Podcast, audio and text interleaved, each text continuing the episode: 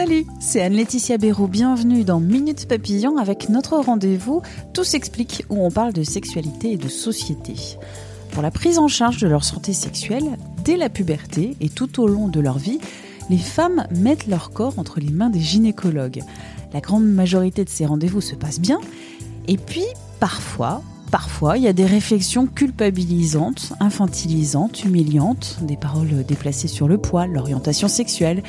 Il peut y avoir aussi des actes médicaux intrusifs, non consentis, brutaux. Et puis, il y a aussi quelquefois des accouchements qui sont vécus douloureusement, des accouchements qui se passent très mal.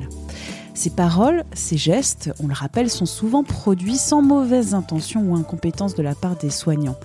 Ils font partie de ce qu'on nomme les violences gynécologiques et obstétricales. Ils reflètent un mauvais vécu des femmes face au monde médical, un vécu qui est largement partagé. Alors pas forcément l'accouchement qui vire au film d'horreur, non, non, mais ces petites phrases qui font mal, ces questions laissées sans réponse, cette attitude paternaliste, cette impression d'être une vulve, un ventre, avant d'être une personne.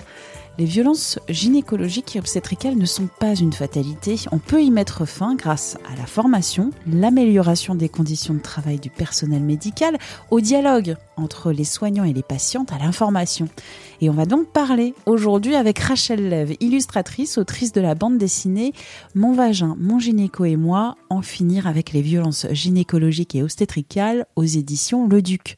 Une œuvre où Rachel Lev raconte avec humour ce que sont ces violences, qui recouvrent des réalités très différentes. Et puis, elle donne aussi des clés pour se protéger, se défendre face aux abus de certains. Rachel, d'abord, comment te présentes-tu? Moi, je suis illustratrice. J'ai à la base une formation euh, d'architecte, donc aucun rapport avec l'illustration. Et dès que j'ai eu mon diplôme, je me suis mis dans le dessin. Et j'ai commencé à dessiner euh, des romans graphiques, à faire des BD. Au début de la BD, il y a une planche à propos de la parole des copines. Elles ont toutes au moins une anecdote où ça s'est moyennement passé avec euh, leur gynéco. J'ai fait le test avec mon cercle d'amis, même résultat, oui.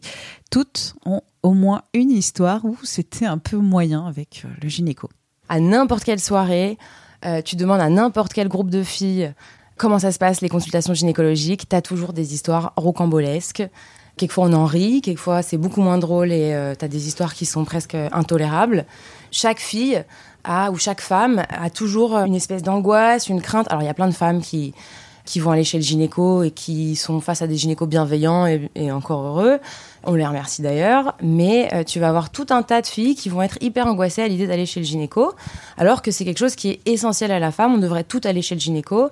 Et pourquoi c'est une telle source d'angoisse? Et donc dans ce livre, on va parler de toutes ces violences. C'est un terme qui est un peu barbare, les violences gynécologiques.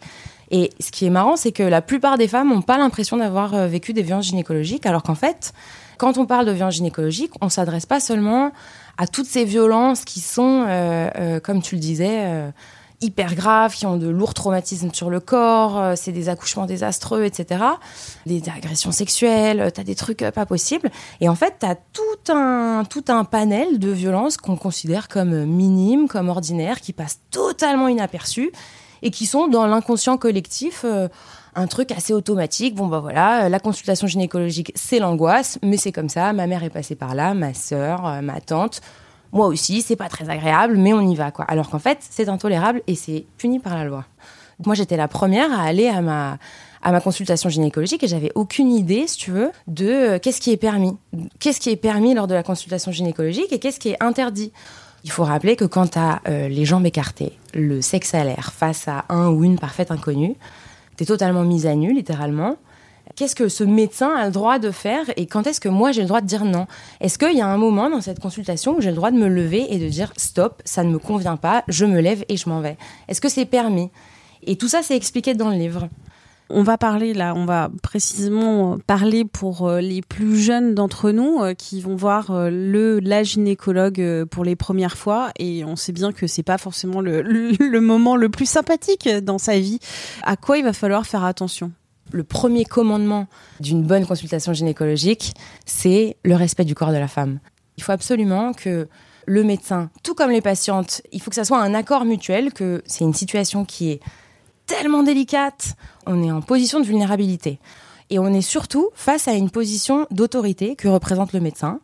Alors le médecin, c'est le détenteur du savoir, c'est quelqu'un qu'on respecte, on ne contredit pas le médecin, le médecin, il est dans une position qui est inébranlable. Est-ce que le médecin a le droit de tout faire sur mon corps? Non. Et en fait, on se rend compte que cette consultation, il y a des lois, et à partir du moment où je me sens méprisée, culpabilisée, infantilisée, ou tout simplement pas assez écoutée, pas assez accompagnée par mon médecin, on est dans les violences gynécologiques. Et je pense que beaucoup plus de femmes ont subi des violences gynécologiques et obstétricales que ce qu'on pense. Parce qu'encore une fois, tous ces petits actes qui sont de l'ordre du sexisme ordinaire et, euh, des remarques, euh, voilà, euh, un frottis sans consentement, un spéculum qu'on introduit sans demander l'autorisation, on va te palper le sein sans te demander si ça te convient ou pas. Tout ça, c'est des violences qui passent totalement inaperçues.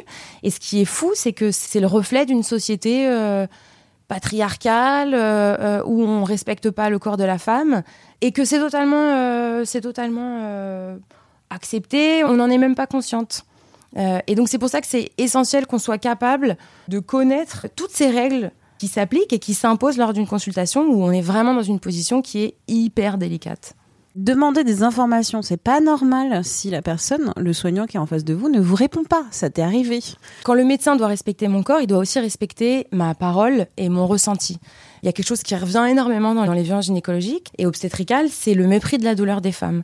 Une femme, ça fait des milliers d'années qu'on l'a considérée comme inférieure, fragile, hystéro à la limite et que forcément, si elle se plaint, bah, c'est qu'elle en fait des caisses. Et donc, on va pas respecter sa douleur, on va pas respecter son ressenti, on va pas l'écouter. Euh, et quand une femme dit stop ou non, ça me fait mal, on arrête. C'est pas normal euh, d'avoir un, accouchement euh, traumatisant. Et c'est tout un, c'est tout un panel de choses que nous, en tant que femmes, on doit être hyper alerte pour pouvoir lutter et combattre contre ces violences qui sont parfois totalement inaperçues et passées sous silence. Voilà, la femme est la seule détentrice de son corps. C'est la seule à savoir ce qui est bon. Le médecin peut la conseiller, le médecin peut, peut l'aider à choisir, peut lui apporter toutes les clés pour comprendre ce qui lui arrive. Mais c'est la seule à pouvoir dire oui ou non, j'accepte ou je refuse. Je refuse euh, qu'on me touche, je refuse qu'on me, qu'on m'impose un traitement. Moi, par exemple, euh, petite histoire personnelle, euh, j'ai été virée d'un cabinet de gynéco parce que je refusais de prendre la pilule qui me prescrivait. Et si à l'époque, quand j'avais 16 ans, on m'avait dit que c'était puni par la loi et que c'était de l'ordre des violences gynécologiques, je pense que ça m'aurait aidé dans mon parcours et ça aurait potentiellement fait moins de dégâts. Approprions-nous nos corps, soyons fiers de les, de les protéger. Et de redire que la plupart du temps, ça se passe très bien et que heureusement, heureusement qu'on a énormément de gynécos qui sont bienveillants, qui font leur travail avec passion, avec dévouement. Et c'est vers cela qu'il faut se tourner. Ce qui est intéressant euh, de savoir, c'est que ces médecins sont pas souvent conscients euh, d'imposer ces violences gynécologiques. C'est quelque chose qui fait partie de l'ordinaire et de l'automatisme. De voilà, après la cinquantième patiente, de lui introduire un spéculum sans lui demander. C'est quelque chose qui est totalement euh, et ces médecins sont pas du tout conscients qu'ils sont euh, sont dans le champ des violences gynécologiques. C'est souvent par pas par mauvaise intention ou par euh, incompétence euh, crasse euh, qu'il y a ces violences. C'est souvent par manque de temps, par, par, manque de moyens, par fatigue, par un médecin qui, a, qui a juste envie de rentrer chez lui, il va être beaucoup plus sujet à provoquer ces violences. Et c'est pour ça qu'il faut qu'on comprenne que non, c'est inacceptable et n'ayons pas peur de partir du cabinet et de et, et de dire stop à ces violences. Merci à Rachel Lève pour cet échange. Minute Papillon, c'est un podcast original de 20 minutes. Vous le retrouvez sur toutes les plateformes d'écoute en ligne. D'ailleurs, n'hésitez pas à vous abonner sur ces plateformes. Vous serez ainsi alerté de toutes les nouvelles diffusions. Et vous retrouverez aussi les plus de 965 6 épisodes qui ont été déjà diffusés. N'hésitez pas aussi à parler de ce podcast autour de vous, c'est la meilleure des publicités pour nous. Pour nous écrire, nous envoyer des commentaires, des idées, des critiques aussi, une seule adresse, mail audio 20 minutes.fr. On se retrouve très vite, d'ici là, portez-vous bien.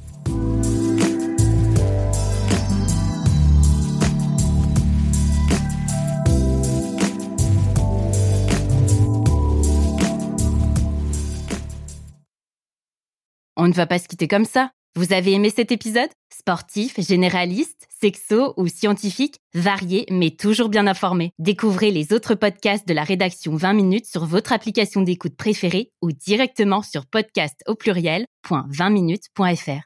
Et merci de nous avoir écoutés.